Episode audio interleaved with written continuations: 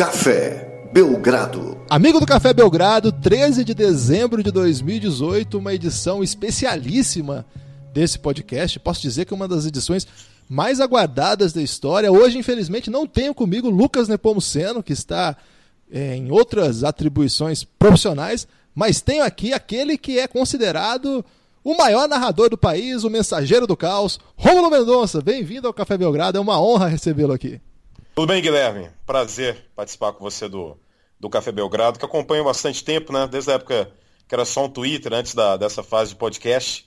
E a gente estava conversando há um bom tempo aí sobre essa minha participação. Então, finalmente, Olha, o Rômulo é um dos maiores divulgadores do Café Belgrado. Acho que não teríamos nem 1% da audiência se não fosse é, esse apoio aí do Rômulo. De coração, a gente tem. É, é, muito grato ao apoio que você dá pra gente. O Lucas também não está aqui hoje, mas mandou essa mensagem, porque você é um, um grande camarada mesmo, e a gente sabe da sua carreira. E não vou ficar aqui rasgando seda, não, mas você sabe não, que. É pode, mas pode ficar tranquilo que eu vou manter esse apoio, eu não tenho nenhuma pretensão de ser presidente do Café Belgrado, meu nome não é Leila Pereira. Sensacional. Ô Rômulo, hoje aqui você foi convocado para um grande varandão da saudade, que é um quadro aí que só pessoas do mais alto gabarito que vêm participar do podcast têm acesso. Até hoje fizemos pouquíssimos varandões da saudade, Sim. mas você é um desses que foi agraciado com o nosso hall da fama aqui do Café Belgrado, que é contar suas histórias, e eu sei que não são poucas. É, aliás, quando a gente se conheceu pela primeira vez, a gente conversou hum. bastante sobre o seu passado lá de fã de NBA. E quem vê você narrando percebe que tem ali mais do que um cara só que se prepara para aquela transmissão, e isso já é admirável, claro, mas é um cara que vai buscar. Esses dias você começou a contar uma história de um VHS que você tinha do Jordan é, não assumindo que tocou na bola num jogo do Brasil lá de, de 96. Ou 92. seja, 92, isso. É, 96 nem tinha Jordan, né? E é um, um momento aí que, poxa, mostra é, é, desses pequenos detalhes que você vê, né? Onde está o super fã. E a gente sabe que essa sua paixão de basquete começa muito longe, né? Desde muito tempo. Como é que foi isso aí, Romulo? Lá em Divinópolis mesmo? É, foi em Divinópolis. É. Se começar a ver basquete, eu estava tentando até lembrar isso, acho que primeiros jogos mesmo que eu vi de basquete na, na TV e que comecei a me interessar e, e considerar o esporte que eu que realmente eu mais gosto de ver, de acompanhar, acho que foi em 1991. Ah, tinha um, não sei se você se lembra, você é um pouco mais jovem que eu, mas em 91 teve o Goodwill Games. Caramba. eram jogos da amizade que foram disputados em Seattle. E era um evento que tentava competir com a repercussão e, e o tamanho dos Jogos Olímpicos. Então foi disputado em Seattle e teve o basquete, a seleção brasileira disputou contra um time americano uh, universitário, mas como a, eram só quatro anos, né, é, em relação à conquista no, no Pan-Americano lá de Indianápolis, que o Brasil venceu também um time de universitários que tinham bons jogadores universitários, havia essa coisa ainda muito, muito quente, ainda, e faltava um ano ainda para Barcelona. Então eu lembro de eu acompanhar esse Brasil e Estados Unidos no Goodwill Games em Seattle. E acredito que pouco depois, agora não sei se é antes ou pouco antes ou pouco depois, teve o Pan-Americano de Havana, né, em Cuba, que o masculino acabou não tendo sucesso, mas o, o, basquete feminino teve uma grande conquista, né, três anos antes da conquista do Mundial na Austrália. E o Brasil, em Havana, venceu Cuba na decisão. Né? E tem aquela imagem clássica do Fidel Castro depois brincando com a Hortência e com a Paula, falando que não ia entregar medalha para elas, né? Apontando o número delas. Para essa aqui não, para essa aqui também não. E foi um, um, jogo histórico do Brasil. E eu lembro que eu acompanhei essa partida e gravei. E foi interessante porque lá em início dos anos 90 em Divinópolis, ah, se você não tivesse a famosa né, antena parabólica, e como evidentemente era uma época bem antes ainda da, de TV a cabo, se você não tivesse a TV a, a, parabólica, você não ia ter muito um bom sinal de outras emissoras. Tem um bom sinal só da Globo, né, de qualidade de imagem, digo. Mas os outros canais não tinham uma boa imagem, assim, a Bandeirantes, que já transmitia muito esporte, não tinha. E durante o PAN de Havana, né, que foi no meio do ano de 91, o meu pai lá em Divinópolis colocou a parabólica. Então para a gente foi um choque, porque a qualidade de imagem da parabólica era algo impensável para aquela época comparado a quem não tinha uma parabólica. Então a Bandeirantes podia ver Bandeirantes com boa imagem, graças à, à parabólica. E coincidiu justamente com o PAN de, de Havana.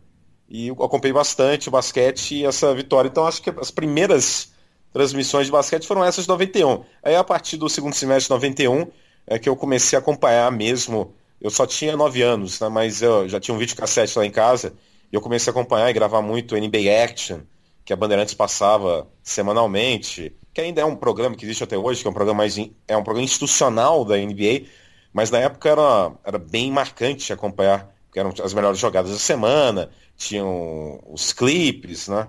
Uh, tinham os slogans né, os, da, da época que a NBA buscava colocar como uma tendência e conseguiu. Então, acho que foi isso, 91, 92. Eu, eu lembro de eu não me interessar, que era criança e era muito tarde, de não me interessar uh, pela transmissão de Lakers e Bulls nas finais de 91. Absurdo isso, né? Mas depois, a partir de 92, eu comecei a ver todas as finais. Aí quando chegou o primeiro semestre de 92, já era uma febre a NBA, com toda a questão da expectativa contra o Dream Team em Barcelona. Então acompanhei muito aquela temporada que antecedeu os Jogos de Barcelona, gravei os Jogos Finais, até hoje tem uma fita cassete lá com alguns Jogos Finais entre Bulls e Portland, não, né, 4 a 2 para o Chicago. E aí em Barcelona foi uh, o ápice, aí foi talvez o, o grande momento assim de, de, paixão do esporte, porque eu já tinha conhecido, mas nada vai se comparar àqueles dias de acompanhar o, o, time americano. E por isso que eu lembrei essa questão que você falou do, do Michael Jordan, né? Porque eu, eu vi tantas vezes esse jogo gravado no videocassete entre Brasil e Estados Unidos na, na primeira fase, jogo que nem o Magic Johnson jogou, que tinha sofrido um corte, uma coisa assim no jogo anterior. Mas eu vi tantas vezes esse jogo que eu lembrava. E parece que foi numa, na transmissão recente aí, né, o, o Bulgarelli citou de um jogador numa partida que transmitiu, acho que foi Memphis e Lakers, né? O Kyle Anderson, que ele tocou na bola, só que ele não se acusou. Ele falou, é realmente difícil encontrar alguém que se acuse, né? Aí não sei, do nada, é, é aquelas coisas meio misteriosas da, da mente, né, da memória. Do nada eu lembrei, o Michael Jordan, aconteceu algo com o Jordan e não, ele não se acusou. E aí durante o jogo eu, eu consegui uma grande proeza. Eu continuei narrando o jogo e no YouTube procurando a jogada. Eu falei, não é possível, eu não vou achar nunca essa jogada. Aí, de repente, 15 minutos e 50 de gravação, uma transmissão da um canal europeu. Tá lá a jogada do Jordan, ele se enrosca com o Marcel, a bola visivelmente toca na pedra do Jordan, ele ignora completamente. O Pipoca reclama com a arbitragem, mas é posse dos Estados Unidos. Eu até brinquei, ironizei, não. Michael Jordan estava realmente com muita vontade de vencer o Brasil. É, foi... Mas foi um dos jogos que eu mais vi, essa Barcelona, Estados Unidos Brasil, a final, Estados Unidos e Croácia. E, e, era um tempo duro, né, Guilherme? Porque a gente não tinha TV a cabo. Então, uma cobertura de Olimpíada, se você gostava, por exemplo, gostava do basquete e queria ver o time americano, você tinha que contar muito com a sorte, porque evidentemente as TVs abertas, apesar de ser o Dream Team, as TVs abertas iam priorizar as modalidades tivessem brasileiros em destaque. Então, muitas vezes tinha jogo do vôlei, uh, brasileiro que conquistou ouro, tem Barcelona, no mesmo horário do basquete americano. Então, não passava. Então, era, era uma batalha bem grande, mas felizmente gravei alguns momentos de Barcelona. Nossa, o, e assim, antes de a gente seguir essa cronologia, eu queria até te perguntar sobre outra coisa que tem. Né, outra coisa é isso ainda.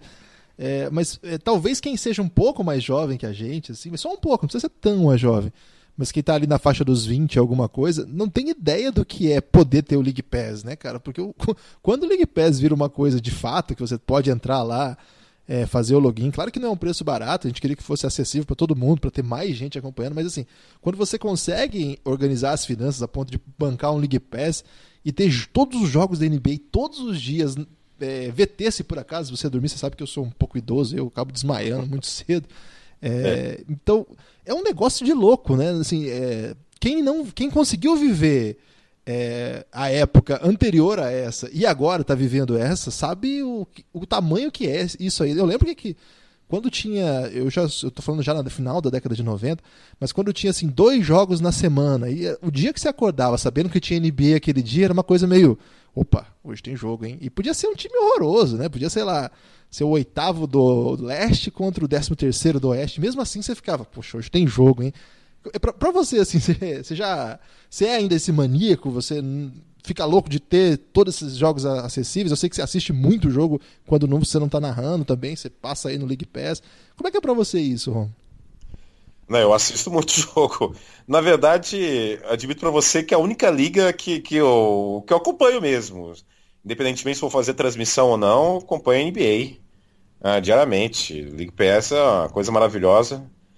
A minha esposa, a Fabiana, até, entre aspas, fica irritada porque ela enxerga saber a obsessão com a NBA, mas fazer o quê? Ela tem que aguentar. Eu tenho obsessão com a NBA, que é uma coisa que eu desde criança acompanho. E você lembrando disso, né, no, nos anos 90, a situação nossa atual é inimaginável, né? É, para os anos 90.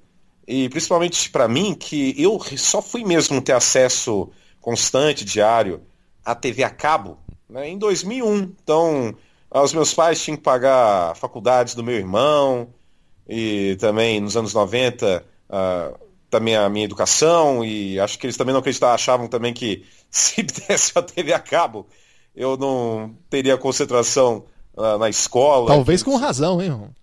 Talvez não, razão absoluta, porque realmente eu não. Eu passava de ano, mas eu nunca fui um aluno muito dedicado, não, porque eu acho que eu, eu, gostava, o que eu já sabia o que eu gostava, é isso que eu gostava. E se eu me interessava, eu era bem pragmático em relação a isso. Eu não, não fui um, um, um aluno dedicado, não. Nunca, nunca fui reprovado em absolutamente nada aí de, nos anos 90, mas isso, certamente isso deve ter irritado muitos professores, né? porque, porque eu realmente não era o, o padrão de, de, dedicação. Mas, uh, então, eu só tive acesso à TV a cabo mesmo lá para 2001. Então, nos anos 90 eu ficava mesmo na, na, na TV aberta. E, e, certamente se existisse League Pass ainda nos anos 90, nesse momento eu ainda estava na oitava série. É.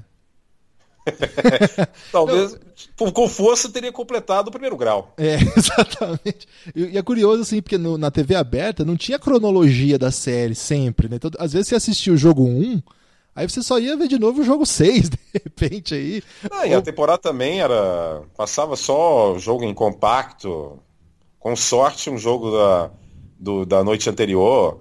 Chegaram a repetir jogo que tinham passado na semana anterior. Passamos ao vivo só o All-Star Game e talvez o primeiro jogo da temporada, da primeira semana, na sexta-feira da primeira semana, e depois só começar a passar algum jogo ao vivo em playoff. Então, não, não tinha essa. Não tinha esse comprometimento com o fã realmente, né? não, não, tinha isso. Mas é o que a gente tinha naquele momento, e felizmente isso já, já foi o suficiente para eu comprar bastante. Comprei o... bastante aí, então, os dois tricampeonatos dos Bulls a partir pelo menos do segundo título do primeiro tricampeonato, acompanhei bastante.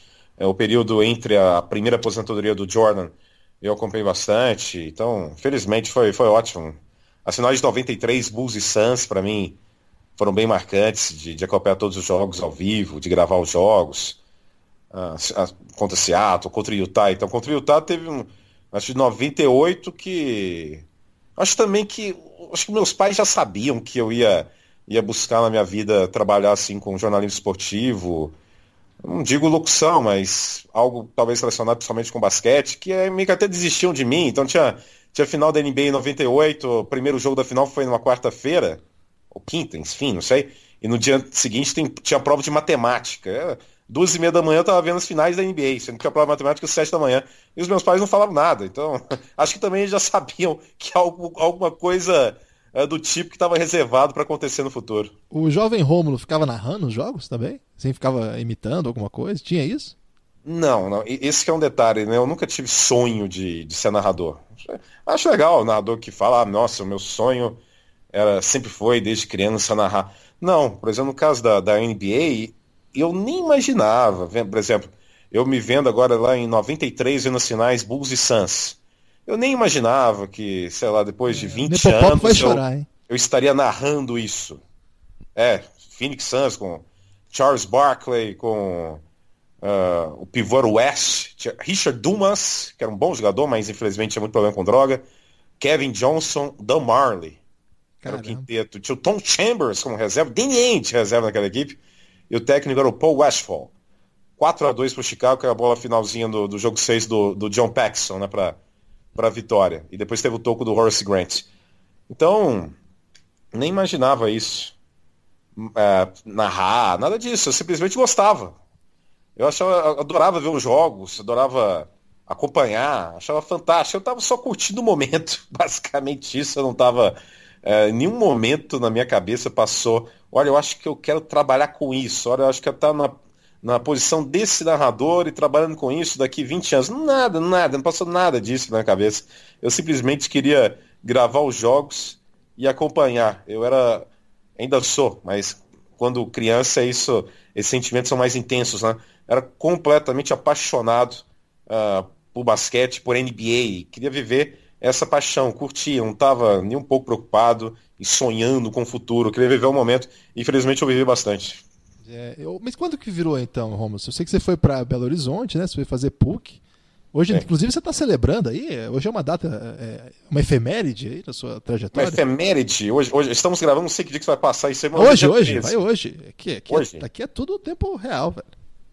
Então, dia 13, é, hoje faz 15 anos que eu, da minha formatura em BH. Né? Foi 13 de dezembro de 2003.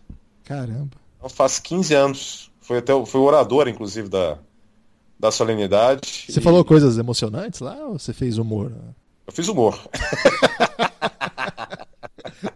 que é uma forma de emoção também. Né? Claro, evidente. Tem, tem vídeo disso? Precisamos disponibilizar isso. Tem, é uma desgraça, né? Há 15 anos não tinha nem Orkut direito. Eu, a gente foi o final da, de uma era. Essa, um ano e dois anos depois, até a nossa própria estrutura lá na, na faculdade mudou totalmente. Botaram elevador, renovaram o computador. A gente meio que se tornou uma espécie de dinossauro que antecedeu uma, série, uma era diferente lá. E tinha uma ex-BBB famosa lá, não tinha no seu curso? Eu sempre vejo essa história. Na minha aí. sala, é a Ana Paula, Ana Paula Renault, estudou comigo na minha sala, fez até programa de televisão comigo lá. O, é Balela. É verdade, é verdade. O Balela, vi... que eu era apresentador, inclusive, hein?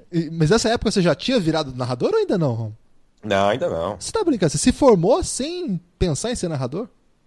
Não, eu formei pensando em, em trabalhar com rádio, principalmente rádio ou TV. Mas exatamente com função eu não tinha muito na minha cabeça, não. E como é que foi isso de narrador, então? Narrador porque eu trabalhei muito em rádio em Minas Gerais, que que em BH fazia? e também cidade do interior, mas a rádio é basicamente futebol, né? Ah. Então eu trabalhei muito como o início que é tradicional como plantonista de, de transmissão esportiva, Você de jornada. Tem gol! Você falava assim. É, tem gol, gol, é onde? Aí eu falava o gol, tudo. Mas eu, natural, tradicionalmente é assim que se inicia, com o plantão. Aí, nesse período em Minas, trabalhei de plantão, trabalhei de repórter também muito tempo e, e narrei também. Mas também sabia que a única possibilidade que eu tinha de narrar o que realmente eu queria, que não era exatamente narrar futebol em rádio, mas narrar em TV, era buscando São Paulo. Belo Horizonte não tem esse, até hoje não tem esse mercado, essa, essa alternativa, essa opção. Mas foi em Minas que eu fui percebendo que na área de jornalismo o que poderia me dar melhor era com rádio ou TV, se eu tivesse possibilidade, evidentemente, de TV.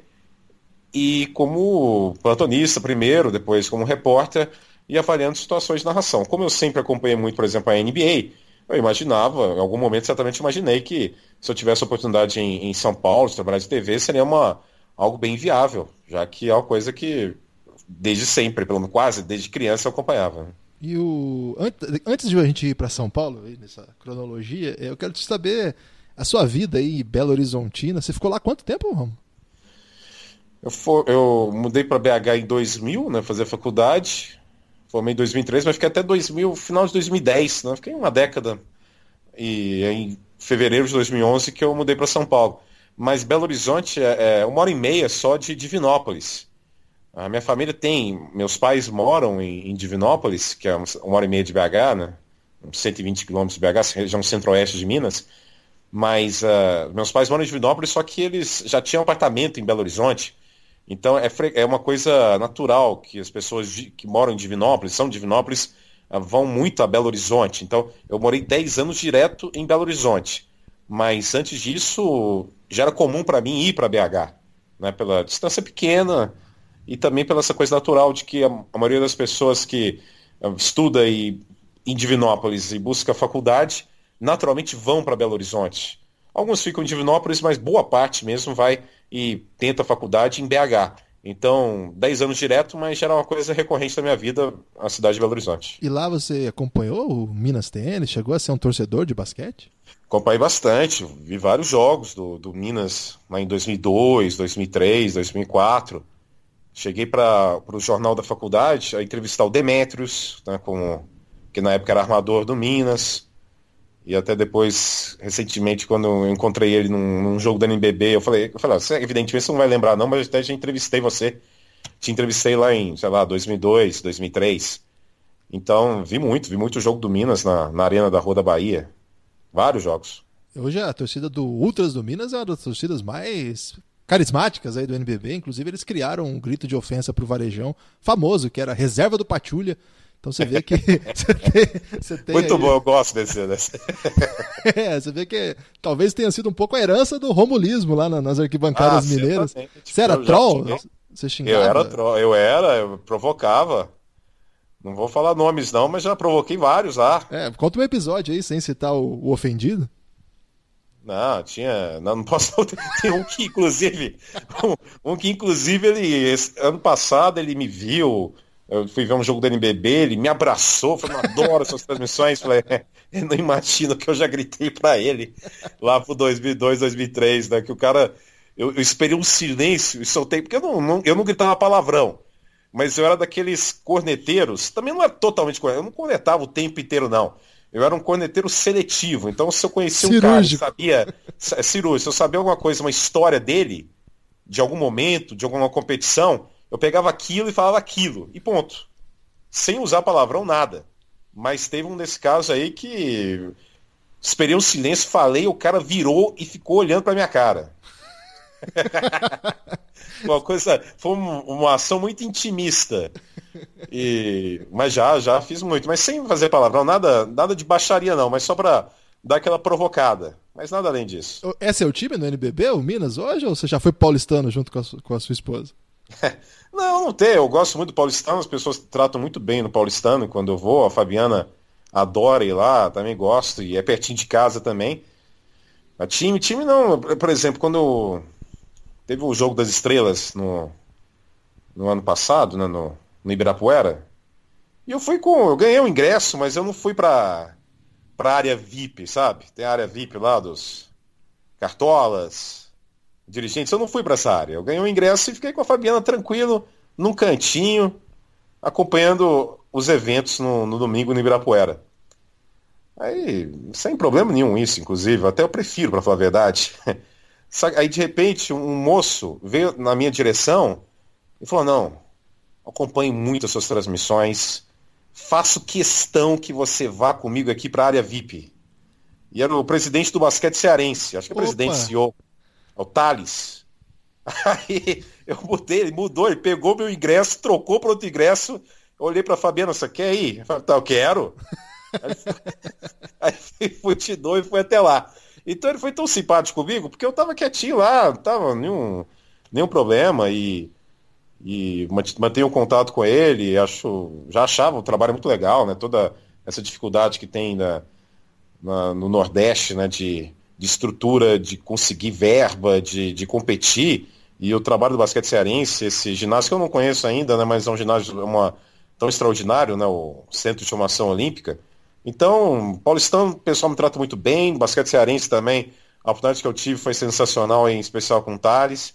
Eu não tenho um time especial, não. É, você ficou. Esse momento aí deixou o Lucas bastante feliz, que ele é considerado o Drake cearense, né? Que ele fica na primeira fileira ali, con- conversando com as pessoas. Sim. Então ele ficou muito Ele comentou até recentemente, né? É, então, exatamente, tá. O pessoal tá dando muita moral pro Nepopop lá no Ceará.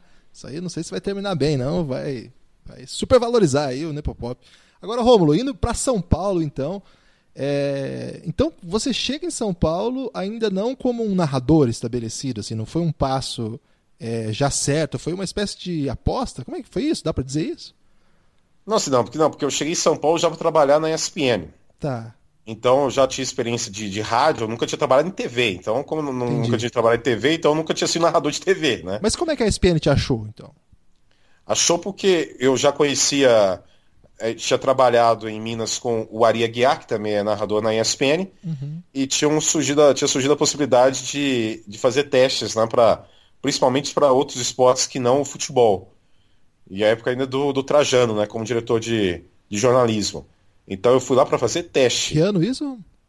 Eu, eu fiz um teste em 2008, e aí em dezembro de 2008, aí no, no mês seguinte o Trajano me chamou de volta para conversar, para acertar, acertei. Eu teria iniciado a trabalhar na SPN em 2009, só que duas semanas depois me ligaram, eu em Belo Horizonte, falando que tinham congelado todas as, as contratações devido à crise financeira internacional. Nossa. Aí eu só fui voltar a ser chamado para fazer um teste em janeiro de 2011. Né? Foi no dia 25 de janeiro, que até aniversário, aniversário da cidade de São Paulo. Ele já evidentemente lembrava de mim, né, do, do teste que eu tinha feito em dezembro de 2008. E lembrava também que ele tinha me aprovado para trabalhar lá. Lembrava do motivo que porque eu não, não trabalhei lá a partir de 2009, foi uma questão financeira. Aí fiz o teste e aí sim, a partir de fevereiro de, de 2011 eu comecei a trabalhar na ESPN para narrar, basicamente, principalmente para narrar e, e principalmente outros esportes. O meu teste é muito beisebol, basquete, claro, mas tinha beisebol também, futebol americano e foram foi essa eu consegui mostrar que eu acompanhava também os outros esportes e a partir daí é, batalhar por espaço, né? Se eu tivesse só um conhecimento de, de futebol, eu não teria tido esse espaço, porque eu era um desconhecido, não tinha uma conexão forte que, que me sustentasse. Além do que, né, narrador de futebol tem vários. Narrador que pode fazer outros esportes, não tem tanto assim. Foi o que eu, que eu busquei. Inclusive nesse intervalo entre o teste de 2008, que acabou não, né, não se confirmando em emprego a partir de 2009, e o teste de, de janeiro de 2011, eu aproveitei para também para estudar bastante esses esportes para me apresentar como alguém capaz de fazer esse estilo variado, esse estilo mais versátil. Então, para mim até, claro, na hora quando me ligaram e falaram que tinha congelado, claro que eu lamentei, mas agora vendo agora depois de, sei lá, uma década, né, eu vejo que foi até muito melhor para mim, porque me deu tempo também ah, para me preparar com mais calma, né, porque eu, quando eu fui fazer o teste em 2008 foi uma coisa muito em cima da hora que me convidaram para fazer e fui lá e fiz. E também em 2008 também tinha um problema também que a minha agora esposa, né? Ela tinha sofrido um problema muito grave de saúde em, em 2008 e quando eu fui fazer esse teste em dezembro, só tinha só um mês que ela tinha voltado para casa, né, em novembro. Então eu, eu iria, mas iria também com essa preocupação porque era muito início de recuperação de saúde dela. E em 2011, além de estar mais tranquilo e preparado, também eu estava mais tranquilo em relação a ela. Estava muito melhor. Né? Então foi o, o cenário acabou sendo o melhor roteiro possível. Então foi 2011 mesmo que você chega para assumir, então, assim. Para trabalhar foi a partir de fevereiro de 2011. Olha só. É, e foi. Então faz sentido, porque eu lembro que foi a época, o Basqueteria foi de 2011 a 2014, mais ou menos. E foi mais ou menos a época que eu te conheci. Eu lembro que a primeira referência que eu tenho sua foi do Ela Disse Adeus, do beisebol. É, porque eu narrei muito, principalmente em 2011, eu narrei muito beisebol. E de basquete eu narrei muito basquete universitário, né? Isso. As minhas transmissões minhas foram muito esses torneios de conferência, né, que antecedem o March Madness. E muito também o torneio final da Big East, no Madison Square Garden, que Connecticut venceu. E que tinha o Kemba Walker, que hoje está ah. arrebentando aí no Charlotte Hornets, né? Era a dupla lá, o Kemba Walker e o Jeremy Lamb, que atualmente também está no Charlotte. O Shabazz Napier era a reserva. Verdade. Então eu narrei o March Madness, narrei a final já, né, em 2011, narrei a final com o Conérica vencendo é, Butler. E Caramba. narrei muito beisebol. Então, em 2011 eu fazia muito isso. Acho que 2011, eu não lembro. Talvez eu tenha narrado uma NBA assim lá em dezembro. Mas que eu me lembro, a primeira NBA que eu narrei foi no carnaval de 2011, mas um jogo que não passou ao vivo, passou na noite. Era um jogo em Londres, hum. entre o então New Jersey Nets e o Toronto Raptors. Era uma edição de Londres que a gente gravou na chegada, como fala, né? mas não passou ao vivo. Foi um sábado à tarde e foi um jogo de três prorrogações. Caramba! Eu nem lembro quem ganhou, pra falar a verdade, foi Toronto Nets. Eu não sou muito bom de lembrar isso não. Mas sei que foram três prorrogações e foi o primeiro jogo de NBA que eu narrei, narrei ao lado do Agra. Caramba. E, e no ano seguinte é, tem a Olimpíada, né? Aí eu tenho memórias mais vivas, assim, das suas... Vai lembrar também que em 2011 eu narrei muito também compactos da... Ainda tinha Euroliga na ESPN. Ah, nem lembrava disso. E eu, eu narrei muitos jogos, assim, que não eram. Poucos eram ao vivo. A maioria era gravava assim meio-dia da sexta-feira algum jogo que aconteceu na quinta. Então, de do, 2011, o basquete era isso, muito universitário, uma Euroliga e NBA quase nenhuma. E, e, é muito ruim de audiência a Euroliga, Romulo, por isso que não, não passa em lugar nenhum mais. Eu não sei, eu não sei se o valor é alto também. Ah, infelizmente, o pessoal quer saber mesmo de investimento em futebol, né? É. Mas eu entendo que faz uma falta danada, né? Seria muito legal ter também a Euroliga. Mas é questão mesmo de inflação de valores de direitos, né? De, de transmissão e, e, e a mentalidade também do, do brasileiro também de só dar priorizada, priorizar ou só dar valor para eventos que tenham destaques brasileiros. Né? Uhum. Essa coisa de pô, o basquete é um esporte consolidado, esporte popular, mas se não tem personagens de destaque brasileiros ou personagens de destaque mundial, isso geralmente não comove quem ah, tem que investir, quem tem que comprar o direito. Então a Euroliga acaba sendo vítima disso. É. E às vezes a gente fica vítima do surf também, Romulo. Não quero que você comente, não, porque senão você vai ficar. Mas é, surf é complicado. Ah, mas já, já falei tão mal do surf, surf é horrível, mas tudo bem. Agora, eu lembro que em 2012, Romulo, é, você chegou a fazer jogo da Olimpíada junto com o Vlamir, né? E isso aí deve ser uma experiência do caramba para aquele fã de basquete das antigas, que conhece a história do esporte, que é, é viciado. E aí eu me lembro bem desse dia que eu estava acompanhando, acho que era um jogo Yugos, é, Yugoslávia. Era Sérvia contra Croácia. Era algum jogo assim que tinha bastante peso. Ligado. Eu acho que teve um que eu narrei, foi Espanha e Rússia. Ah, teve isso também. E eu lembro que você que narrou junto com o Vlamir, assim, o Vlamir ficou meio impressionado. Ele falou assim: Ó, oh, rapaz, você entende bastante basquete. você lembra disso aí ou não? Não, o Vlamir é sempre simpático com todo mundo, mas eu acredito que ele foi bem sincero aí porque eu acompanho mesmo. eu né, faço esse parênteses da simpatia constante tem o Vlamir, com qualquer narrador que ele, que ele trabalhe, do mais experiente até um, um debutante, mas eu acompanho. E, e, na Olimpíada de Londres eu tinha um ano e meio só de, de ESPN, então eu pegava aquela, aquele turno da. Começava 4, 5 da manhã e até meio-dia. Então, pegar, narrei muito remo, essas coisas assim. Narrei até final do badminton, essas coisas mais exóticas. E torcia para a cada dia, porque durante a Olimpíada, na escala de transmissão em canal esportivo durante a Olimpíada é uma loucura.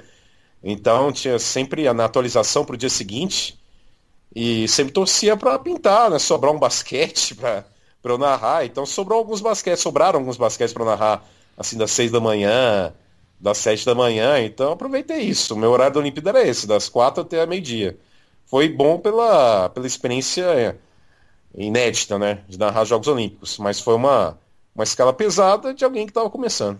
E quatro anos depois você foi vítima do seu próprio sucesso, porque aí você teve que. Teve não, porque foi uma grande experiência, imagina. mas você acabou indo, porque já era um narrador consolidado, com bastante gente respeitando. Acompanhou toda a transmissão de tudo do vôlei, né? Você ficou tudo, todos os dias no, no, no ginásio do vôlei. Não deu nem para ver um basquetinho? Não, deu não. É um mundial de, eu fiz um mundial de vôlei masculino e feminino durante a Olimpíada no Maracanãzinho. Mas foi. A tia tinha alguns horários que tinha tempo, mas era no Maracanãzinho, né? Não era na, no Centro Olímpico, na Barra. E aí, sinceramente, é claro que eu adoraria ter visto algum, alguma coisa do basquete em loco, mas na hora lá eu estava tão é, concentrado em fazer o que eu tinha que fazer, e o que eu tinha que fazer era narrar vôlei, que aí eu falei, não, no futuro eu vejo alguma coisa de basquete Olimpíada em algum momento da minha vida, seja profissionalmente ou não. Nesse momento aqui eu tenho que me concentrar na minha escala. Então eu ficava concentrado unicamente no vôlei. Eu consegui ser bem pragmático em relação a isso. Não me arrependo. Eu acho que eu tinha que ter feito isso mesmo, tinha que ter me concentrado, porque também o deslocamento ia ser muito longo, ir e voltar, e horário, e, e preparação, e era muito desgastante. Eu tinha que me descansar é, também para o dia seguinte. Então acho que eu fiz o certo. E é, é possível dizer, Romulo, que assim, ali eu, eu, percebo, assim, essa época eu já estava acompanhando bem de perto sua trajetória. É, você vinha assim numa ascensão, mas a impressão que eu tenho é que aquele ouro olímpico é, foi estranho, porque o, o time masculino que estava super bem cotado, é, o, desculpa, o feminino que estava super bem cotado, e o masculino começou meio claudicante, e, e aí há uma, uma reviravolta na campanha, o time decola, e o Brasil, assim, acompanhou pela sua voz o ouro olímpico e foi um negócio fora de série, assim. Eu imagino que aquilo ali mudou você de patamar no sentido de toda hora eu tava vendo você no trend topic do Twitter, todo mundo falando das suas piadas, suas referências. Você virou um, um ícone cult de, dali para o ícone pop durante a Olimpíada ali. Como é que é, foi isso mesmo? É, quem, quem, quem olha de fora vê assim, mas quem está vivendo isso foi mais ou menos nessa linha? Não foi, foi sim. Ah, não há um evento maior que Jogos Olímpicos, né? Então, ter tido a oportunidade de narrar também um, um, esporte que é tradicional no país, com a seleção brasileira conquistando ouro e a outra não conquistou, mas era uma candidata, foi algo. Foi um roteiro perfeito nesse caso, né? Então, foi realmente marcante. É. E eu tava no vôlei, né? Assim, evidentemente que eu acompanho desde criança é basquete. Vôlei eu não acompanhava. Então, estudei muito para isso. E era interessante, né, que do Maracanãzinho, eu estava no, no, terreno de amantes do vôlei. Então, andava lá com a Ana Moser, com o Maurício, também nas minhas transmissões foi fundamental a participação do, e comentários e reportagens do Maurício Jaú, né? Mas tinha o Maurício, né, ex-levantador também, a Ana. E na primeira semana, eles que eram ovacionados, né? Eu nunca fui, evidentemente, ovacionado, mas foi, era interessante perceber com, à medida que o, os dias passavam, que as transmissões passavam, que as pessoas me paravam, né? Também, no terreno do vôlei, né? Que nunca foi o meu terreno. E isso foi uma coisa que foi crescendo, né? Assim, rede social era, era uma coisa meio assustadora durante os Jogos Olímpicos, que era, era legal que era, tinha aquela coisa da expectativa da transmissão à noite, né? Porque o Brasil é, tanto feminino quanto masculino, quase que toda a Olimpíada jogou às 10 da noite. Então tinha aquela expectativa da transmissão. E eu, sinceramente, eu pensei, olha, eu tenho que fazer do meu jeito. Eu vou me preparar é, intensamente no tempo que eu tive né, para preparar, que foi curto, para fazer o vôlei, mas vou ver vários jogos na internet, vou gravar jogos na televisão para acompanhar a narração do vôlei, perceber quais são os, aos, o, qual, qual, é o vocabulário, quais são os termos que são, atual, são sempre utilizados, vou colocar isso tudo no automático. Eu quero realmente ser um narrador de vôlei nesse momento nos Jogos Olímpicos e também uh, acompanhar, decorar nome, jogadora, jogador, pode ser dos Estados Unidos, pode ser da China. Eu realmente fiz uma obsessão né, de cerca de um mês e meio nessa preparação. E além de tudo, eu vou fazer do meu jeito, eu vou fazer minhas piadas, eu sei que é um público que não me conhece, é, boa parte não me conhece, então fatalmente nos primeiros dias pode ter um impacto de estranheza, o que, que esse cara está falando, o que, que é isso, mas não importa. Eu quero fazer do meu jeito e para eu ter sucesso eu tenho que ter coragem, eu tenho que fazer da forma que eu acho que tem que ser. Então, nos primeiros dias, pode ter tido gente que estranhou alguma coisa, porque é um estilo totalmente diferente, mas à medida que a, o, o, torneio foi passando, à medida que uma coisa ou outra que eu falei foi ganhando repercussão, como eles falam atualmente, né, viralizou, aí esse pessoal também que estava tendo essa estranheza começou a perceber que era simplesmente uma coisa diferente.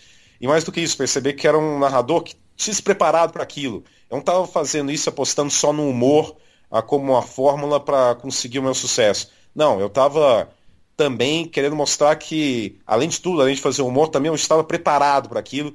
E se eu não tinha um conhecimento técnico, evidentemente, que os outros comentaristas têm, eu também daria o espaço todo para eles. Eu faço o meu, eu narro, eu informo, eu faço humor, mas na hora de analisar, é com você, Ana Moça, é com você, Maurício Jaú, é com você, Maurício Lima, dou espaço para ele. Eu não vou invadir a função da outra pessoa, do outro, do profissional. Quero mostrar para esse profissional que eu estou lá, respeitando o esporte dele e que a gente faz parte de uma transmissão que se eu for bem, ele também vai ir bem. Então tive coragem para fazer do meu jeito e felizmente deu certo. É, uma, é um período que me dá muito orgulho e satisfação porque eu venci realmente um, um desafio e foi, foi extraordinário, é marcante, é inesquecível Jogos Olímpicos do Rio de Janeiro. É, eu lembro do Uma Deusa Uma Louca, Uma Feitiçova. Eu lembro Fantástico. do Vai, vai Caçar Pokémon em Osasco. Sim. Teve várias, né? Foi... Não, esse do, do Pokémon em Osasco foi no mesmo dia do, do da Ragatanga, né? O Brasil, o Brasil e Japão foi realmente. E o Brasil e Rússia, né? Que a Feitiçova é a central da Rússia. Esse Brasil e Rússia também, eu, né? A Goncharova, né? Que é uma atleta de muito destaque da Rússia, eu falei a Bela Goncharova, ela usa produtos Jequiti. Eu fui fazendo, fui fazendo piadas e ao mesmo tempo dando informação e realmente tudo, tudo fluiu muito bem. Tudo fluiu muito bem. Foi uma satisfação muito grande. E, e a experiência né, de transmitir Jogos Olímpicos e no Rio de Janeiro, eu acho que Nosso país tem tantos problemas, infelizmente, e, e certamente vão aumentar, só vai ter mais problema o Brasil. Mas naquele período, né, no, no Rio de Janeiro, eu tive também a satisfação de ver como ah, o Brasil abraçou os Jogos Olímpicos como povo, né? não que também teve todo o problema também de, de estrutura, de verba, de recurso. Essa é uma questão do, dos governantes, né? dos, dos irresponsáveis com dinheiro público. Mas o povo brasileiro transformou os Jogos Olímpicos numa coisa extraordinária, né? numa, numa coisa tão genuína, tão espontânea. Realmente foi mágico aquele período de duas semanas. Agora, é, depois de ter consolidado aí seu nome no vôlei, é, é engraçado que por, por, também por isso, mas por tudo que você já vinha fazendo, a trajetória que você percorreu, é, você chega para o basquete com também uma posição mais de destaque. Aos poucos começa a ter mais jogos de NBA, né? No começo você narrava até que é, conquistou seu espaço aos poucos, mas hoje é toda semana tem Rômulo. É, nos últimos playoffs você foi aos Estados Unidos, né? E acho que, de algum modo, você finalmente chegou naquele ponto em que aquele menino de Divinópolis imaginava. É, é, imagina, você criou aí um vocabulário próprio, né? Hoje as pessoas chamam o LeBron de papai por sua culpa. É, é, e as pessoas chamam mesmo, né? Você fala aí.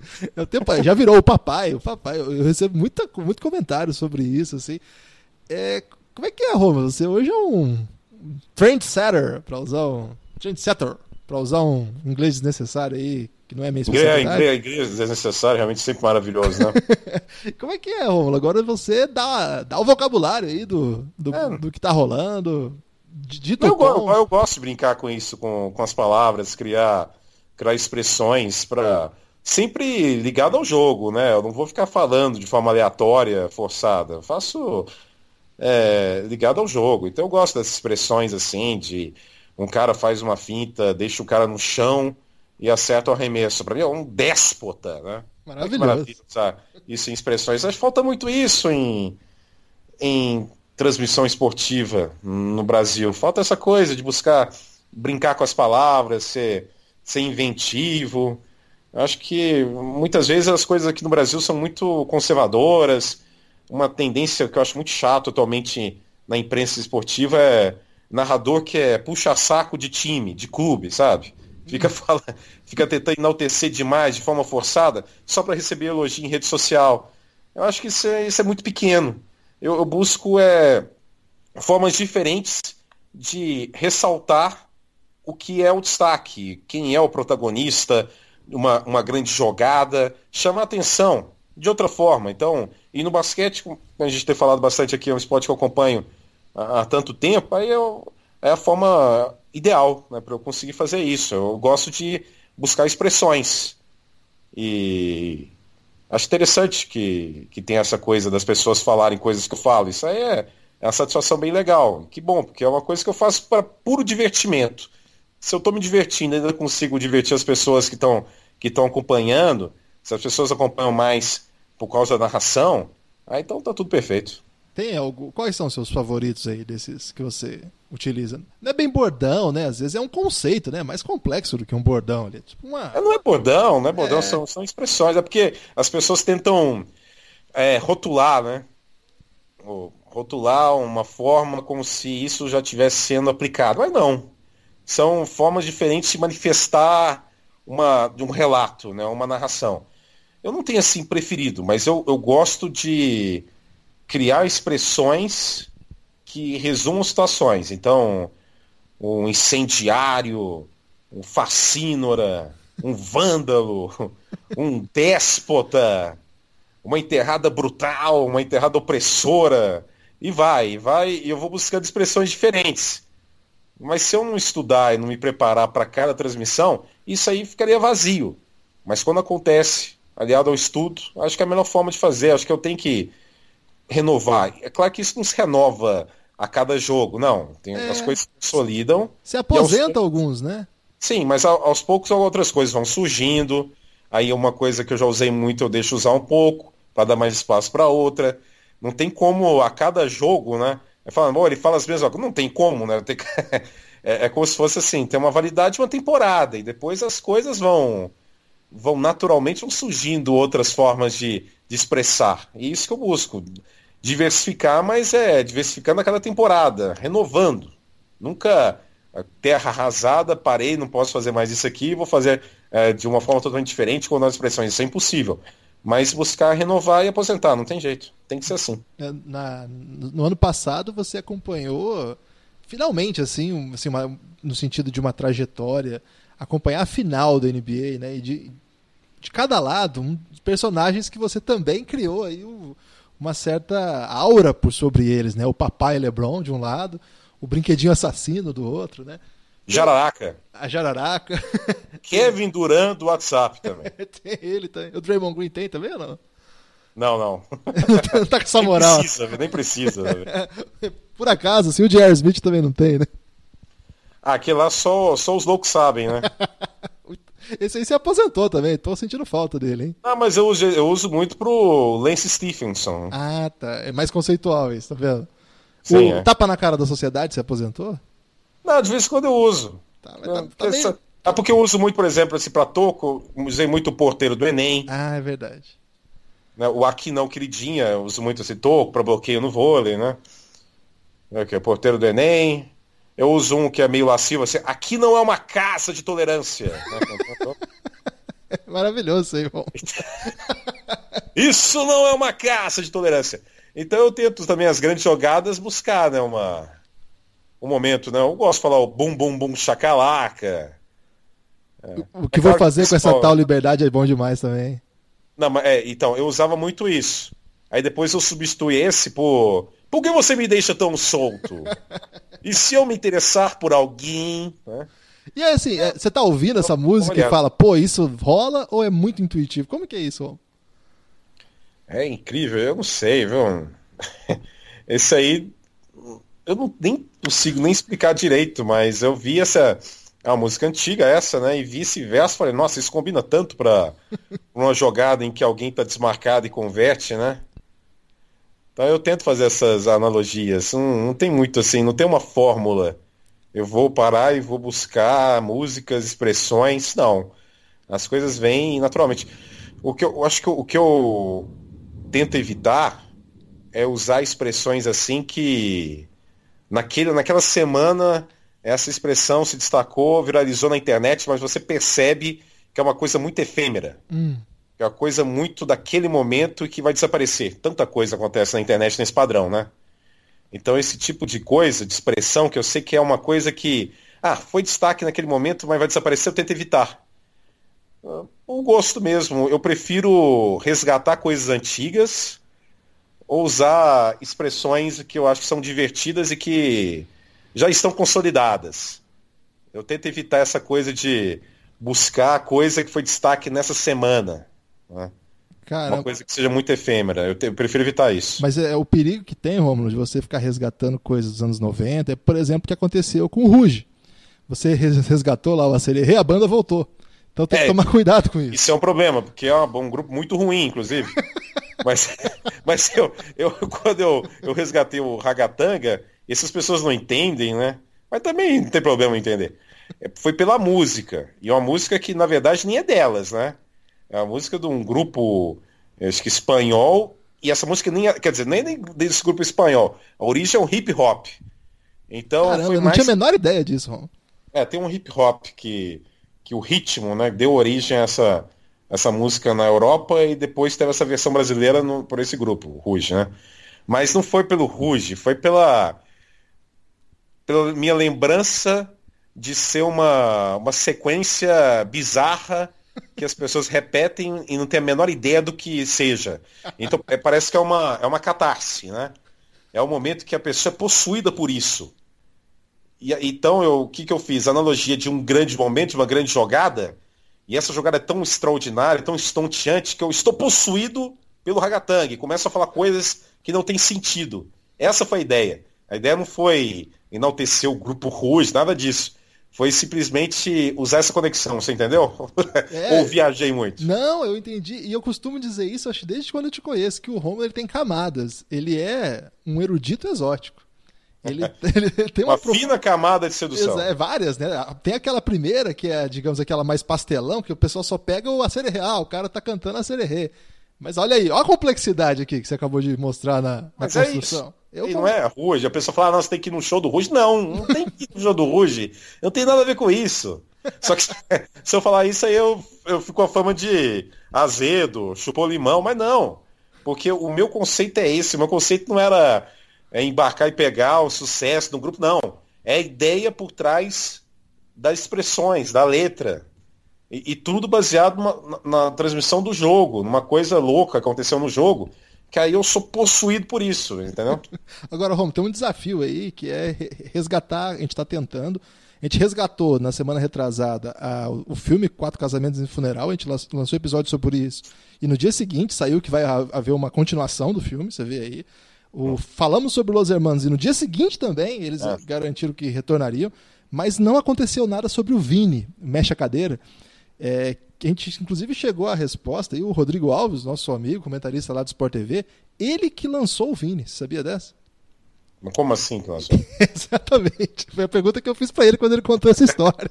Eu não entendi. Ele era da rádio da universidade dele e Ah, o Vini foi lá pedir pra tocar a música dele quando era um artista desconhecido e desde então Heloísa mexe a cadeira, virou um hit aí. A gente precisa retomar esse aí. Fica o desafio pra você, vamos tentar. Mas eu acho que ele é, ele é professor atualmente, né? De filosofia, algo do tipo. Eu não tenho essa informação, Romulo. Eu não trabalho com essas fontes secretas que você tem, Não, né? não, não, mas não, isso aí você pode bota, no Google aí pra você ver. Vini vira professor, uma coisa assim. Ele é, atualmente ele dá aula Caramba. de algo. Continua dando aula, né? Porque antes era. Deu aula, dá aula, doutrina, ele é doutrina, né? Agora, Romulo, como é que foi essa aí, essa experiência de cobrir em loco o NBA? Assim, é... Você já tinha feito NBA em algum outro momento em loco ou não? Não, tinha assistido como turista. E estrear numa final, você tá. Eu tinha assistido como turista, agora é, em loco realmente. Primeiro que eu acho que assim, pelo, pelo meu trabalho, pelo que eu estava buscando, eu sempre eu botei na cabeça, isso é mais que natural. Eu fazer a cidade da NBA é natural, meu trabalho, eu me esforcei para isso, me dedico para isso, é mais que natural. Então, isso aí eu botei bem forte na minha cabeça. Agora, realmente, na- narrar, ter o dia a dia, de acompanhar de perto os treinamentos dos times, né, coletivas, e narrar o jogo também. Eu acabo tendo essa percepção só depois. O que eu lembro mais, assim, durante a cobertura, lá nos Estados Unidos, e algo que foi mais, assim, lúdico para mim, não foi nem narrar o jogo, não foi nem acompanhar as coletivas dos jogadores atuais em atividade. É quando eu estava andando assim no, no ginásio e reconheci alguém que eu tinha visto jogar nos anos 90 acompanhando os jogos, entendeu? Uhum. É, acompanhando os caras que são agora são os analistas, então vê lá ó, o Charles Barkley tá aqui, o Shaquille O'Neal, o Kenny Smith, o Steve Smith, o Steve Francis, né? Que é o armador que era do Houston. Então vê esses caras, o Isaiah Thomas. Então ver esses caras de perto, que foi a coisa mais lúdica. eu Parar e ficar. O Dennis Scott também. Então acompanhar esses caras, acho que foi. Aí, aí eu tive nessa, nessa batalha mental de falar, olha, eu tô aqui, ok, é uma coisa sensacional para mim, é, relembrando tudo né, que envolve isso de infância e tudo mais, mas eu tô aqui profissionalmente para trabalhar nisso aqui. Então, mas esse momento de ver esses caras em atividade lá trabalhando, né, como imprensa no momento, foi, foi um momento que eu não consegui resistir a essa coisa mais lúdica de, de perceber ainda lá como era realmente tão simbólico, como era tão marcante para mim é, essa presença. Mas repito, é uma coisa natural, eu trabalho para isso e foi, foi fantástico, foi, foi extraordinário. Eu espero que eu tenha agradado. Eu narrei bonitinho? O que, que você achou, hein? Foi, foi muito fofo. Eu fiquei Foi torcendo. fofinho? Foi, eu torci pro Lebron ganhar para que você entrasse em êxtase, né? Porque aquele era o momento do papai, mas não teve como, Não né, teve cara? como. Não tinha nem Aí, aí, aí é um momento, por exemplo, né? Para deixar bem claro, por exemplo, antes, nos playoffs, né, eu tive as narrações mais marcantes de NBA que eu já tive foram antes das finais, né? Foram os playoffs com Cleveland, com o LeBron ganhando do Indiana, e é o grito do papai, LeBron, roubou meu coração, contra Toronto também. Numa situação, se eu quisesse, né, de forma bem aleatória explorar isso, eu teria gritado em algum momento nas finais o bordão, né? Só que eu não gritei, por quê? Porque naquele momento, afinal, o quê? Afinal era do Golden State. É. Eu não tô para forçar as coisas. Eu gritei isso do LeBron porque ele decidiu os jogos, porque ele foi dominante. Ele teve bons momentos nas finais. mas não suficiente para fazer isso. E gritar por gritar, usar expressões só para usar expressões para aparecer, isso não é o meu estilo. Então nas finais eu não gritei isso, porque não cabia. Se ele tivesse arrebentado, York arrebentou, fez jogo de 50 pontos. Mas foi num jogo que o Cleveland, depois na prorrogação, né, teve o caso do Jerry Smith, e a prorrogação foi um colapso e o State venceu. E o restante da série foi o Stephen Curry arrebentando. Aí, aí eu gritei muito pro Curry, né? O brinquedo de assassino, o tss, da cobra. Aí teve o Kevin Durant.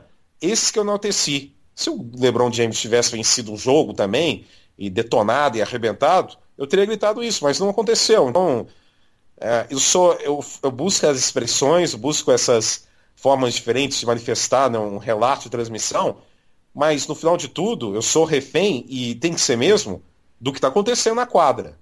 Se eu não falei isso do LeBron, é porque não cabia naquele momento, adoraria ter falado.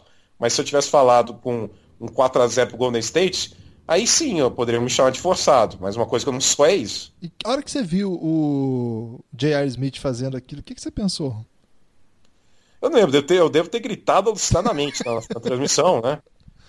Não! Uma coisa do tipo, acho que foi isso. Que realmente foi. Foi uma coisa. O Jerry Smith é, é inacreditável, né? Ele não tem a, a condição emocional né, para um jogo de uma liga e um jogo de tanta competitividade, né? Sempre lembro que na, na, mesma temporada, na temporada regular, teve um jogo contra os Bucks que ele foi cumprimentar o Jason Terry, que estava no banco, mas ele estava em quadro de Jerry Smith. Aí passaram a bola para quem ele teria que estar tá marcando e o cara fez os pontos. então ele não tem essa condição, né? Na verdade, o, o, o LeBron James teve performances incríveis, memoráveis, e carregou esse Cleveland né, com diferentes elencos. Né? Ele mudou o elenco do Cleveland em fevereiro, mas não era um elenco para finais, realmente. Só que o LeBron é um dos maiores jogadores da história, e, e ele conseguiu essa, essa arrancada e chegar às finais. Mas era perceptível como não era um elenco forte. Eu lembro das, durante as finais, eu até, né, porque eu vi muito no, no corredor no, do ginásio lá da Quicken Lois Arena, lá em Cleveland, eu vi muitos quadros, e tinha muitos quadros referentes ao, ao time dos Cavs de, do final dos anos 80 e dos anos 90, né, com o Mark Price, com o Brad Daugherty, que era o pivô, com o Larry Nance, que era um time muito forte, mas que muitas vezes foi derrotado pelo Chicago Bulls do Michael Jordan. Mas aquela equipe, com alguns caras, e junto com o LeBron, seria um Cleveland muito superior. Né? É. Como elenco, como grupo, aquele time do Cleveland era superior a esse time que chegou nas finais da temporada passada. Então era um movimento todo fruto da genialidade do LeBron James. E eu percebi também que a, a cidade de Cleveland sabia disso, notoriamente. E também quando narrei o, o jogo 4 das finais e, e o LeBron foi substituído, ficou latente que aquele momento era o momento de despedida do LeBron no Cleveland. E também ficou claro que não havia mais o sentimento de raiva né, do torcedor do Cleveland quanto à inevitável nova saída do LeBron havia só um sentimento já de nostalgia, né, de, de saudade e de respeito pelo que o LeBron representou. Claro que, evidentemente, tudo isso graças ao título que conquistou em 2016, permitiu esse legado e permitiu essa tolerância. Mas já havia esse respeito. Então eu também fico feliz de ter, primeiro, tirado a foto em frente àquele painel que não existe mais. Né? Então eu consegui, na, no apagar das luzes, tirar a foto em frente ao painel do LeBron James em Cleveland. E depois ter narrado e ter presenciado o último jogo do LeBron com o uniforme dos Cavaliers e ter acompanhado os aplausos e eh, toda essa comoção. Eu tive sorte. Eu tive muita sorte. E, ô Rômulo, você tem algum time da NBA que você gosta mais? Tinha ou depois deixou de ter? Tem alguma coisa nesse sentido? Não, o que eu tinha assim que eu gostava, mas não chega a torcer, mas eu tinha, eu gostava do, do Seattle Supersonics. Acha? Então, inclusive, quando voltar, que eu espero que volte. Você né, já falou isso em algum lugar que você gostava? Já, já, já, já falei. Não lembro disso. Mas é, quando voltar a ter o Seattle Supersonics, um, um, desejo que eu tenho é viajar e ver jogo do Seattle em loco. Né, acompanhar o Seattle. Então, eu gostava do Seattle, eu gostava, achava fantástico o show lá do Shaw Camp, do, do Gary Payton, Detlef Shrimp também. Então eu gostava do Seattle, achava que era um, um time muito carismático, né? Eu, eu, gostava muito do Shaw Kemp, que até foi meio melancólico o final de carreira dele, quando ele estava né, problema com drogas e voltou pesado já na época do Cleveland, depois no Orlando. Mas quem viu o Shaw Kemp no, no Seattle Supersonics era um show inacreditável, assim, de, de jogadores, se der uma lista assim, qual você acha o jogador que dava mais show em quadra? Show. Não estou falando que é o melhor, né? Evidentemente o melhor é o Michael Jordan. Mas de show em quadra, de espetáculo, na minha cabeça sempre vem primeiro Sean Kemp. Eu sou muito fã do Sean Kemp. Então, eu sempre quando me perguntam isso, eu gosto de lembrar do Seattle, porque eu acho um absurdo. Eu acho absurdo não existir o Seattle Supersonics, ter, ter ido para Oklahoma, mudado de nome. Acho que é uma franquia tão carismática que tem que voltar. É. Nosso medo é que o cara do Suns vá para lá, viu, Roma? A gente tá muito preocupado aí com o Lucas, porque ele andou falando que vai mudar o time de lugar aí, se continuar nessa. E o Seattle... Ah, não, não, espero que não, porque o Phoenix Suns também é pura tradição, né? Pô. Quer dizer, não tem título, mas tem tradição. mas é uma dinastia. Uma coisa... É? é uma dinastia sem título, Romulo. É, sim. Pô, o time de 93 lá do, do Charles Barkley era muito legal de acompanhar. É um time muito legal. É, então, do Nash também, né? Nash também do Nash Nossa, também, dois MVPs. Então, é, e é legal que o time de 93 era, era, era o novo, né? Porque era o Barkley chegando e chegando e já disputando finais, perdendo para os Bulls, mas era, era ginásio novo, era uniforme novo, logo novo, era um Phoenix Suns realmente remodelado naquela época. E depois, como você lembrou bem aí, o Steve Nash, fantástico. Mas uh, eu espero que volte o Seattle. Inclusive, eu, eu ganhei, uh, ano passado, eu ganhei a camisa do Seattle Supersonics, aquela verde, uhum. das finais de 96. Eu tenho essa camisa. Pô. Foi até o, o, pessoal da NBA Brasil que me deu, o Sami. E a... Sammy Weissman, da NBA Brasil, que me deu, perguntou pra mim qual time que você torce. Eu não torço pra ninguém, não, mas. Eu, eu gostava do Seattle Supersonics. Aí ganhei um uniforme, acho bem legal. Ô Rômulo, é, já caminhando para a reta final do, do, nosso podcast, uma novidade aí sua, que não é bem novidade, que já faz um tempo já, foi essa sua entrada como um comentarista de futebol agora, né? Você traçou um caminho tão é, ligado à narração e de repente uma reconfiguração lá do bate-bola colocou você no fogo cruzado aí do futebol brasileiro, que é outra coisa, né? Não tem nada a ver com o que a gente está conversando aqui, é outro rolê. É, é, mas porque eu sou, sou jornalista, sou narrador, e lá eu não sou comentarista, eu sou eu vou me definir como um agitador, pode ser? Ah, mas você é muito bom comentarista de futebol, Romulo. Você vê, eu? Você vê os jogos. Esses dias você estava falando do Corinthians. Você falou quantos jogos seguidos o Cleison foi substituído esse ano. Isso aí que tem comentarista que não faz. Então você vai falar que não é comentarista, os caras que não fazem são o quê, então? Eu não sou. Eu não sou. Na verdade, o que, que, eu, que eu tô buscando? Vou ser bem sincero para você. Primeiro, me divertir, ser um agitador lá. E segundo, entre aspas, né? Eu, eu vou me usufruir, estou me usufruindo dessa, entre aspas, irresponsabilidade. Que eu falo que eu acho mesmo os comentaristas mesmo que comentam e acompanham diariamente são os outros componentes do programa. Eu não tenho essa, mesmo porque eu tenho que narrar jogo, eu tenho que fazer outras coisas, de outros esportes, inclusive. Então eu não tenho essa, essa conexão tão estreita, tão profunda. Então, entre aspas, eu sou um irresponsável que fala o que eu acho mesmo. E sinceramente, e é bom também essa experiência, é bom também para para eu ter a convicção de que eu tenho que falar o que eu acho mesmo, porque sinceramente sem ser preconceituoso, mas um percentual gigantesco das pessoas que acompanham realmente intensamente esses programas de debate de futebol, elas são movidas pelo famoso clubismo. Então, se você fala alguma coisa contra essa, o clube que essa pessoa torce, essa pessoa não tem nenhum pingo de razão. Ela vai ofender, tem muita ofensa, tem, tem muita crítica, só que eu, felizmente, eu desenvolvi um método que eu não tô nem aí para isso. eu não tô nem aí para isso. Então eu sou muito xingado, mas não tô nem aí, porque eu não sou comentarista e se eu, não, se eu for lá para é, condicionar o, a minha opinião ao que essas pessoas acham, então é melhor nem ir lá, sinceramente. Então, quando eu falo que eu acho a Copa Sul-Americana uma piada, eu acho mesmo. Porque o meu conceito de esporte é outro. O meu conceito é, é a taça e a valorização da conquista, não de é, vários torneios secundários. Então, eu acho um absurdo mesmo a Sul-Americana da vaga para Libertadores, um time que é décimo colocado nacional, no ano seguinte está disputando um torneio e fala que é campeão continental. Eu sei que vai gerar ódio de torcedor, mas é o que eu acho, independentemente do clube, eu acho isso. Então, quando eu falo que o Renato Gaúcho devia e ficou no Grêmio, e eu acho que deveria ficar no Grêmio devido às ambições dele de seleção brasileira, eu falo isso mesmo. Mesmo que o torcedor do Flamengo vá me xingar e xinga direto. Então, eu, sabe, eu tô, me, eu tô usufruindo dessa, entre aspas, irresponsabilidade de não ser comentarista, mas de ser uma pessoa que pode falar o que acha, de, de forma sincera, sem me preocupar em, em condicionar a minha opinião para ter o carinho de alguém que eu nem conheço pessoalmente. É. Talvez eu esteja sendo um pouco radical, mas eu acho que é a melhor forma de agir com isso. mas eu acho que assim, você não pode. Eu concordo com o que você disse, mas do outro lado tem um preparo que eu sei que você faz. Você vê os jogos, grava jogo, claro. vê todos. Então, assim, não é só também um polemista, digamos assim. Tem uma base, tem um, tem um método, né? Tem um. Tem, tem, não, eu vejo, eu vejo todos os jogos aí. Porque também até para saber o que eu estou falando, né? eu vejo, falar, paro, vejo. Não, que é um detalhe, assim, muitas vezes o jogo é domingo, eu tô, no, na hora do jogo eu tô narrando, por exemplo, a NFL. Aí eu vou, gravo os VTs, vejo os VTs, mas para saber o que o pessoal tá falando.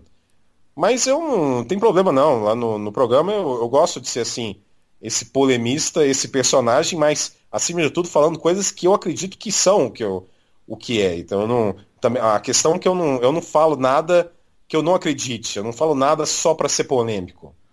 Mas se é para ser polêmico e para e para falar algo que uh, vai ferir a vaidade, o orgulho de um torcedor fanático, sinceramente, eu, eu não me preocupo com isso. Eu não estou lá no programa preocupado com que com que as pessoas vão criticar ou falar, não. Eu estou lá para fazer isso e para dar uma agitada, porque, convenhamos, são três horas de programa, se ficar naquilo lá, meu Deus do céu. e você fica com uma bola de basquete na mão lá, né? Sim, para evidenciar qual é o melhor esporte do planeta. Agora, Romulo, reta final mesmo do podcast, eu quero que você diga aí. Você acha, você acha mesmo que eu sou um bom comentarista? Eu acho, eu acho que, que você Sério? fala. Eu acho, pô. Não, só não, eu falo absurdos. Não. Eu acho que você fala as coisas que tem que falar mesmo. Tá? Mas eu acho que você não é aquele. Porque aqui eu, eu brinco muito com aquele, aquele tipo de comentarista assim. É sim ou não? Fala aí, sai do muro. Isso eu não gosto, sabe? Essa coisa meio é, quem que não sei o que tal. E eu acho que o futebol vai muito por essa linha. É, e isso me incomoda um pouco, porque a gente sabe que é muito mais complexo que isso, mas como é esporte de massa, torcida apaixonada, então tem muito isso, né? E eu vejo que você não faz isso, você vai mais no cuidado. Mesmo que você fale que é um polemista, a sua base de argumento assim é meio racional, Romulo. Você está negando aí a sua, sua erudição é. exótica aí, como você foi. Então, por exemplo, esse negócio da Sul-Americana, eu não gosto da Sul-Americana, mas eu falaria isso com qualquer clube que chegasse a final da Sul-Americana. Por isso que eu estou falando essa questão da, da repercussão e da boa parte da, da crítica ser uma crítica muito clubista. Eu falaria isso da Sul-Americana qualquer time que chegasse. Eu falei isso da Sul-Americana, quem ficou me xingando? Eu sou do Atlético Paranaense. Por quê? Porque tá na final. É. Se não tivesse na final, não tinha falar nada. Se tivesse torcedor do Fluminense, o Fluminense quer falar. Aí fica muito raso, né? O, a, a comunicação, o diálogo fica muito raso, porque você percebe que na verdade, muita, eu não estou generalizando, mas boa parte da, do público não está muito preocupado em avaliar o que você está falando, está preocupado em avaliar o que interessa para o time dele, né? É. Aí realmente, por isso que eu não me importo muito com essa esse tipo de repercussão, porque se eu ficar preocupado com isso, eu não vou fazer nada, né? É, eu, às vezes eu tenho a impressão que você é meio que um ombudsman em tempo real ali. Você já começa a falar assim, ah, isso aí eu já não gosto, não. É, isso aí. Ah, eu faço várias. Esse tema é chato, hein? Pô, esse tema é chato. Eu até agradeço, ó, fã de esporte, obrigado por estar assistindo, porque o apresentador falou que o tema é chato, um comentarista acabou de falar que o tema é chato, se você está continuando assistindo, muito obrigado. E realmente o tema é chato. É exatamente esse meu ponto, tá vendo como é que tem uma camada aí de sedução, uma fina camada de sedução? É, uma camada. Agora vamos lá, Romulo, reta final então do podcast, eu quero que você fale as suas impressões dessa temporada, eu não posso deixar você ir embora desse podcast sem falar do Luca Doncic, por exemplo. Eu quero que você me diga aí o que, você está achando do que você está vendo. Está animado? Está achando que essa é mais uma daquelas temporadas de pegar fogo nos playoffs? Ou está meio morno? Que que você, como é que você está vendo de modo geral aí? Não, se eu vejo naturalmente com a saída do LeBron do leste ficou uma situação bem aberta, né? Achei impressionante o, a força que que representa o Kawhi, mas também mesmo sem o Kawhi o Toronto jogando muito forte, acho que uma, umas grandes notícias para a competitividade da liga foi essa troca, né? O DeRozan indo para San Antonio, o Kawhi indo para Toronto, porque o DeRozan é um ótimo jogador, mas não havia mais condição dele ser uma referência no, nos Raptors. O Toronto precisava de algo novo, precisava de mudança. E veio essa mudança com o Kawhi, com mudança de comando também. O Casey ganhou o prêmio de maior técnico da temporada passada mas também é, é um desgaste inevitável né, com as eliminações consecutivas contra o Cleveland do LeBron. Então, o Toronto teve uma reformulação cirúrgica que manteve a equipe no topo e com a saída do LeBron do leste para o oeste, o Toronto é um grande candidato, o Boston teve o Boston porque o Boston teve ainda teve muita instabilidade, mas agora já tem uma sequência maior de vitórias e o Kyrie Irving é um, é um espetáculo. O Boston e Toronto, para mim, são os grandes candidatos. Eu sei que o Philadelphia, né, com a aquisição do, do Jimmy Butler também, muda um pouco de padrão, mas eu acho que ainda falta um pouco mais né, de estrada para o Philadelphia se, se consolidar realmente como um grande candidato e concorrente em relação a esses outros dois. O, o cara que eu estou gostando demais de acompanhar é um espetáculo é o Yannis Antetokounmpo, né? Ele é, é um MVP, por enquanto para mim é um MVP, e se não for MVP nessa temporada, vai ser na outra, porque desde que ele esteja saudável, uma das coisas mais inevitáveis na liga é que o Antetokounmpo em um momento vai ser MVP de temporada regular. Eu acho também. Que ele é simplesmente monstruoso, né? Ele é ele tem um repertório, um arsenal que é inimaginável em outra era do esporte. É um... Ele tem apelido já? Eu, eu narrei, sabe que eu narrei poucos jogos ainda do da Tetocompo? Então, acho que eu tenho que ter um pouco mais transmissões dele para criar nessa intimidade. Mas certamente ele é um poço de, de inspiração. Basta o tempo vai te responder, ok? Pode Mas ele é sensacional. Esse cara é demais. Eu já peguei a lista de jogos do, do Dallas essa temporada e acho que só tinha um. E acho que já foi, inclusive. Eu narrei, eu narrei. Eu narrei. É, não, não, mas teve mais de um. É, eu vi que era um. Na ESPN, na ESPN teve mais de um. Eu narrei um, que foi aquele jogo que o Dallas perdeu. Tava ganhando de 26 pontos Pô, e perdeu. Foi um horror esse jogo aí. Ah, o Atlanta teve uma virada inacreditável, né? Mas o Antetokounmpo é extraordinário, então eu acho que o leste está totalmente aberto. Qual não é, sinceramente, no oeste, a questão é que o Golden State está muito acima. Eu sei que recentemente ele perdeu para o Toronto, tudo, mas como time, com os caras saudáveis, né, com o Kevin Durant, com o Curry, com o Clay Thompson, eu não vejo. O que eu mais lamento dessa temporada é a perda de conceito e de qualidade do Houston Rockets. Nossa, ficou feio, né? Horrível, né? temporada passada, pô, playoffs, o time tava 3 a 2 e teve a contusão do Chris Paul, que foi decisiva. Senão tinham vencido o Golden State. E teve aquele último jogo, tentaram 500 bolas de três, né? Foi um, um time que não teve muita inteligência para superar a natural a perda gigantesca do Chris Paul, mas não teve também ajustes rápidos para combater o Golden State. E esse ano o time se perdeu completamente, defensivamente, deixou uns caras fundamentais uh, partirem, uh, tentou uma insanidade absoluta com o Carmelo Anthony, que não é, foi um problema, foi uma bobagem, mas não foi a única bobagem do Houston, né? Claro. Mas é um time que se perdeu muito, então eu lamento muito, porque eu imaginei, olha, se o Houston perdeu para o Golden State, mas na próxima temporada, novamente vai ser a grande ameaça para o Golden State. E eu não estou vendo isso. Então eu não vejo ninguém ameaçando o Golden State. Eu vejo grandes times de evolução no Oeste. É muito legal acompanhar o Denver Nuggets. O que, o que, joga, que tem jogado o Nikola Jokic. Caramba, hein? É sensacional, né? Que maestro. Teve uma assistência dele num jogo contra o Toronto que cruzou a quadra inteira por uma bola de três pontos como um míssel que é um pivô realmente fantástico de acompanhar, né? O Jokic. Tô gostando da evolução do, do Oklahoma também, né? Com um bom time, né? com o Westbrook e o, o, Paul George jogando muito.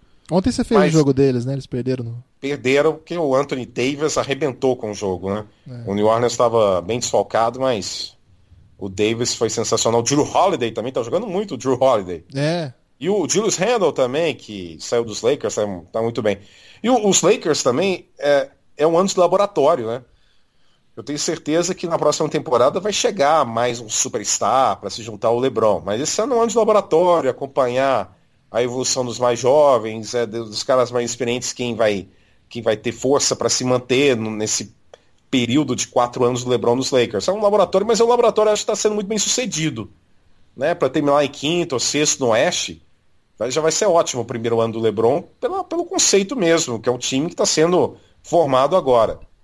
Mas nada. Então, eu não vejo nenhuma ameaça realmente consistente ao Golden State no Oeste, vejo um leste aberto. Agora eu vou ficar realmente muito surpreso se o Golden State não conquistar o, tricampeonato. Acho que tem toda a possibilidade. Até todo esse desgaste que teve de bastidores aí do Draymond Green com Kevin Durant é uma coisa que é até meio histórica na liga um time que conquista dois títulos e vai para em busca do tricampeonato, em outras ocasiões aconteceu a mesma coisa, de desgaste, de queda de desempenho em temporada regular, uh, de atritos nos bastidores. O Chicago Bulls foi assim na temporada 92-93, tanto é que nas finais Bulls e Suns, o Phoenix que tinha vantagem de quadra, o Phoenix tinha tido uma melhor campanha. O Charles Barkley foi MVP naquele ano. No, no segundo tricampeonato dos Bulls, também, em 98, o MVP da, da temporada regular foi o Cal Malone. As finais, a vantagem de quadra era do Utah Jazz também. Por isso que os Bulls, no jogo 6 93 jogo 6 98, as duas vitórias foram na casa do adversário. É porque o terceiro título seguido é sempre sinônimo de desgaste interno. Foi assim com Chicago e está sendo agora com Golden State. Só que Chicago teve a força para nos playoffs se impor e vencer novamente e conquistar o tricampeonato. E eu imagino que o Golden State tenha o mesmo poderio, o mesmo arsenal, a mesma força para também, ah, na reta final, se impor e conquistar o tricampeonato. Em meus desgastes, aos desgastes naturais de uma sequência de 82 jogos depois de dois títulos. Romulo, gostei da sua análise, mas mais do que sua análise, gostei da participação aqui no Café Belgrado. Queria aproveitar e pedir para quem. Dá tá... falar aqui também que eu sou apaixonado pelo Luca Doncic. Ah, você não vai falar do Doncic? Eu falei que pensei que você não queria falar do Doncic. Não, não, não, porque eu falei muito do Antetokounmpo, tudo mais. Não, Doncic agora ele tá gerando é constrangimento, né? Agora os americanos estão perguntando por que que não escolheram ele primeiro. Por que que trocaram e por que escolheram primeiro? Que tem essa coisa de americano, né? Não tem jeito. É agora em 2018, vai ser assim 2040, 2080. Olha muito só para si, né? Olha muito pro próprio umbigo americano. Em esporte, então, isso é, é notório. Então, o cara ter já sido MVP, destaque do Real Madrid, destaque na Europa, num jogo num estilo tão pesado de basquete, isso aí não foi suficiente para os caras antes do draft falar, olha, esse cara aqui é, é singular. Ele tem que ser o número um do draft. Preferem priorizar quem está jogando lá no college. E agora eles percebem que falharam nesse sentido. Que tinham que ter tido essa autocrítica um pouco antes e percebido que ter jogado o que esse cara jogou no Real Madrid e ser o que ele foi como referência no Real Madrid representava muito mais do que destaques no college basketball. Uhum. Acho que é bom até para um, o Luca Doncic está dando uma injeção de de humildade e de autocrítica que muitos analistas norte-americanos precisam. Ele vai ele tem que ganhar uma expressão muito especial, Romulo. Então você trabalha aí com, com ah, carinho sim. nessa pesquisa aí laboratorial de desenvolvimento de. Eu sei que ele gosta de uma lasanha. Chegado, né? mas então, mas sensacional. E eu gostei muito. E essa troca também foi ótima, né? Porque é muito melhor vê-lo no Dallas do que no Atlanta. É, apesar de ser tarde, hein, cara? Se fosse Atlanta era cedinho. Ah, não, sim, mas como time. É. Eu sei que tem uns loucos lá no Dallas, mas só do Doncic estar uh, diariamente podendo ter um contato, por exemplo, com o Dirk Nowitzki, Porra, como referência. Né? Eu tenho certeza que no futuro ele vai destacar como um dos grandes fatores de uh, fundamentais para ele se adaptar rápido ao basquete americano foi ter tido o prazer de ter um contato direto com o Dirk Nowitzki. Então acho que essa conexão com o Dallas acabou sendo melhor para ele. É, até Ou tá você acha que melhor do que ter, pô, ter, sido selecionado pelo Phoenix Suns? Porra, isso aí Meu Deus do céu. Ah, ou, no, ou, no, Sacramento Kings, que é um time muito jovem. Mas eu acho que o, o Dallas tem mais peso para ter mais consistência e futuro com ele como uma referência inevitável. É, eu acho que o... E, o, e o Wesley Matthews não é eterno. Vai acabar um dia, né, cara? Um dia acaba. esse, esse, ano acaba, se não acabar antes com uma troca aí. Eu acho que ia ser muito legal ele no Sacramento, com aquela molecada que tem lá também, né? Tem o Bogdanovich, o Fox. Não, também, mas eu acho que, eu digo do Dallas, ter também mais expressão como franquia. É, eu acho também. O Rick Carlisle também, recente, puta técnico, né? Sim, e como título recente, de 2011, ter o Dirk Nowitzki como símbolo. Acho que esses fatores fazem com que o Dallas também era um caminho melhor do que o próprio Sacramento. Mas o Sacramento é muito legal de acompanhar. Tem o, Fox, né, que eu chamo de ESPN, é claro.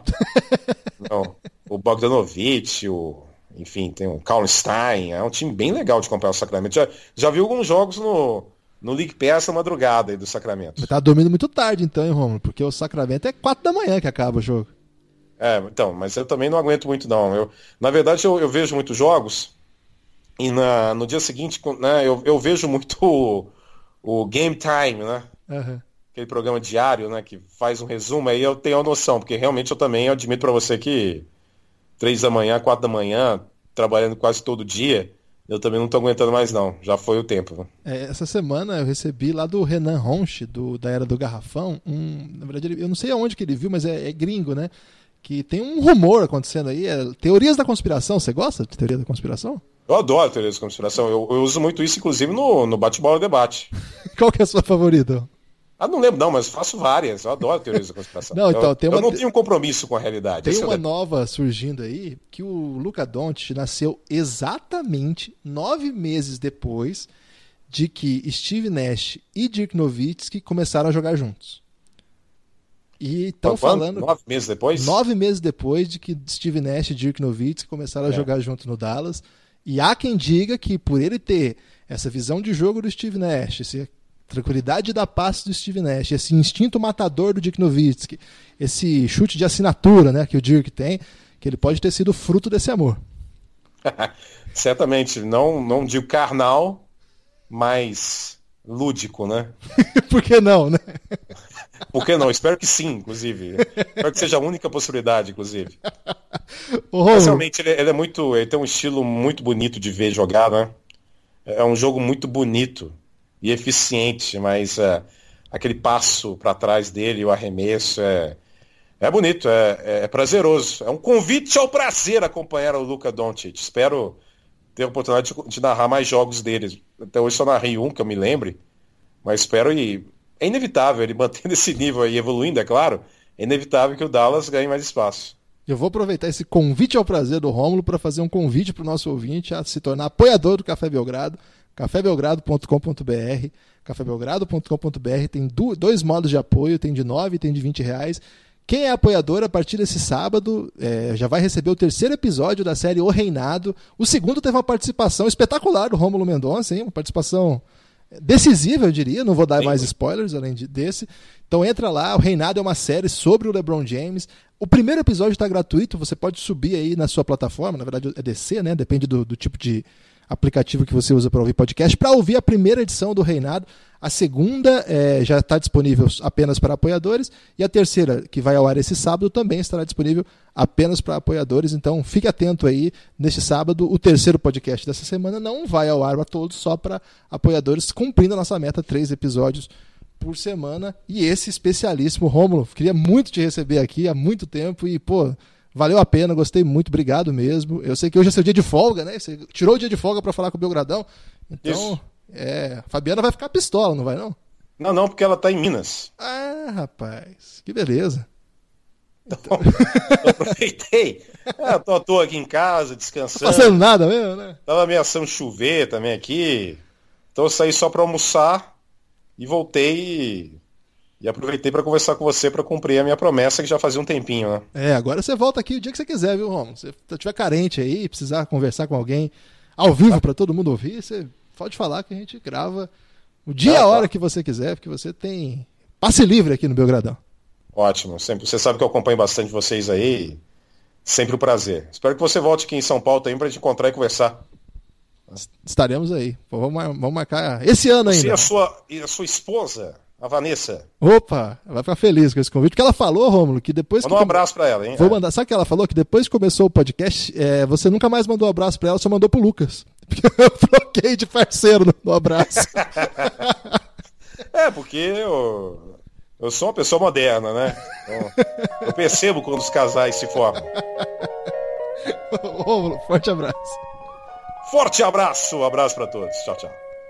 Eu não tenho culpa se ele está deitando. Fico no YouTube vendo toda hora. Não entendo por que deixei acontecer. Isso tudo me apavora.